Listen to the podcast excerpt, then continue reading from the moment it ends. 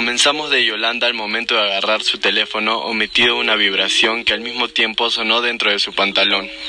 Sacó el aparato sin saber que había unos pasos ruidosos y contestó la llamada. ¿Dónde te encuentras? Estoy en el periódico. ¿Qué pasa, Yolanda? Tuve otra pesadilla como la que tuve la vez que encontramos a Felipe frente a la casa de los Alberti. Eh, llámame al teléfono de Mario para saber si andaba con él, pero no me contesta. Me siento angustiada, tengo muy mal presentimiento. No te preocupes. Algo me dice que los muchachos están allí. Tienes que venir, Francis. No podemos dejar que esta maldita casa les haga algo malo a nuestros hijos. No sabemos si la verdad están allí. espérame en el apartamento que yo iré por ellos. Ahora mismo. No te preocupes, todo irá bien. Pero Yolanda no regresó a su hogar. Siguió por la calle Herbes West. Ya tenía enfrente las planchas de metal llenas de publicidad que clausuraban la propiedad de los Alberti. Felipe, al descubrir que Antonio ya no estaba meciéndose en el columpio, había bajado por el sendero que descendía desde la pequeña colina donde estaba el árbol oscuro y cruzó la vieja puerta en la pared de ladrillo. No vio el hueco que había en el piso y resbaló por estar por él estar caer en la que parecía una cueva donde ahora se encontraba lastimado. A lo lejos se escuchó sonar el timbre de un teléfono que repiqueteó a poca distancia. El sonido viajó por donde él había caído y Felipe trató de volver sobre sus pasos para pedir ayuda. Estoy aquí abajo. Antonio por la casa gritándole aconsejándole que dejara de correr por ese lugar tan peligroso. El niño no le hacía caso y seguía la carrera, dando saltos entre los escombros mientras soltaba carcajadas de locura. Al doblar una esquina entre los retorcidos pasillos de aquella casa perversa y por primera vez desde que entró en aquel lugar fue consciente de las verdaderas dimensiones del caos y la corrosión que había a su alrededor. Sopló el viento y esta vez Mario pudo entender claramente el susurro que le llegó como si alguien le susurrara al oído.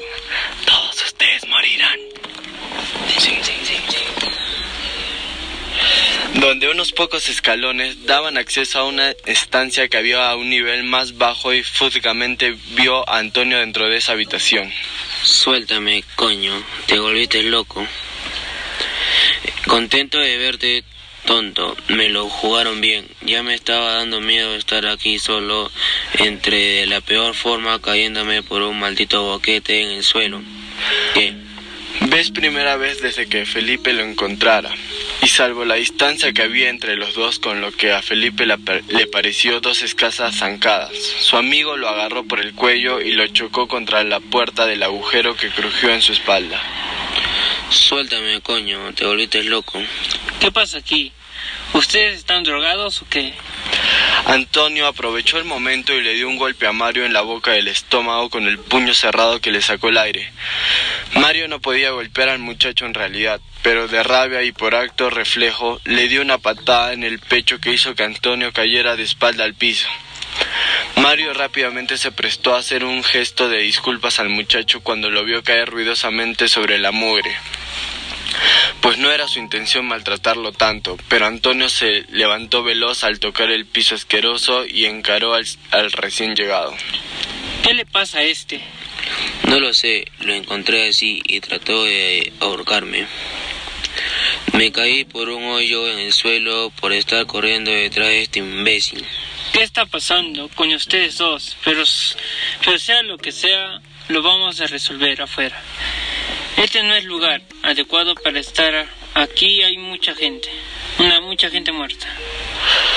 Cuando Mario sintió el impacto de algo chocar contra el suelo, antes de salir de la habitación, el hermano mayor se volteó para ver qué había sido ese ruido y vio a Antonio arrastrar a Felipe por el suelo asqueroso, tirando de él por un brazo como si fuera un muñeco de trapo.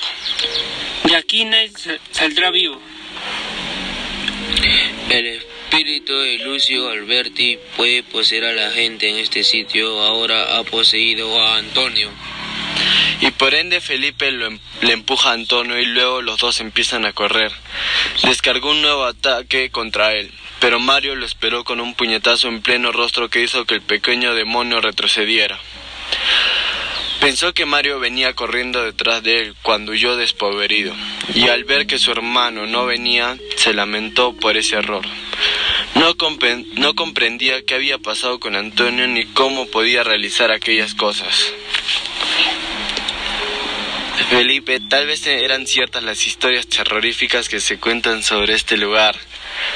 Se asustó e intentó salir corriendo de aquel lugar cuando chocó con una figura dura y oscura. Desde el suelo sucio y pegajoso, Felipe miró aquella sombra negra sobre él. Un hombre acercó una mano huesada como la mano de la muerte y como si el brazo se extendiera por la oscuridad hasta Felipe, quien se asustó y gritó por el plástico. No voy a hacer daño. ¿Qué hacen en este lugar? Este no es un sitio donde deberías estar. Son esqueletos. Sí, y eso era que te marches de aquí. Él quedó atrás con Antonio, pero Antonio ya no es el mismo. Pero por lo que me has intentado decir sobre Antonio, para él ya es tarde. Él está poseído por una entidad que no debería existir en este mundo. Y luego el viejo le indicó con la mano libre a Felipe por donde tenía que salir. Se acercó al comedor donde están los cuatro cadáveres resecos, postrados como olvidados reyes de historias antiguas. Lo miró fijamente y sintió una honda pena en su corazón. ¿Qué es lo que ha pasado? Acabo de destruir los cadáveres con los, con los que se encargaba la maldad que se adueñó de esta casa. Todos están años.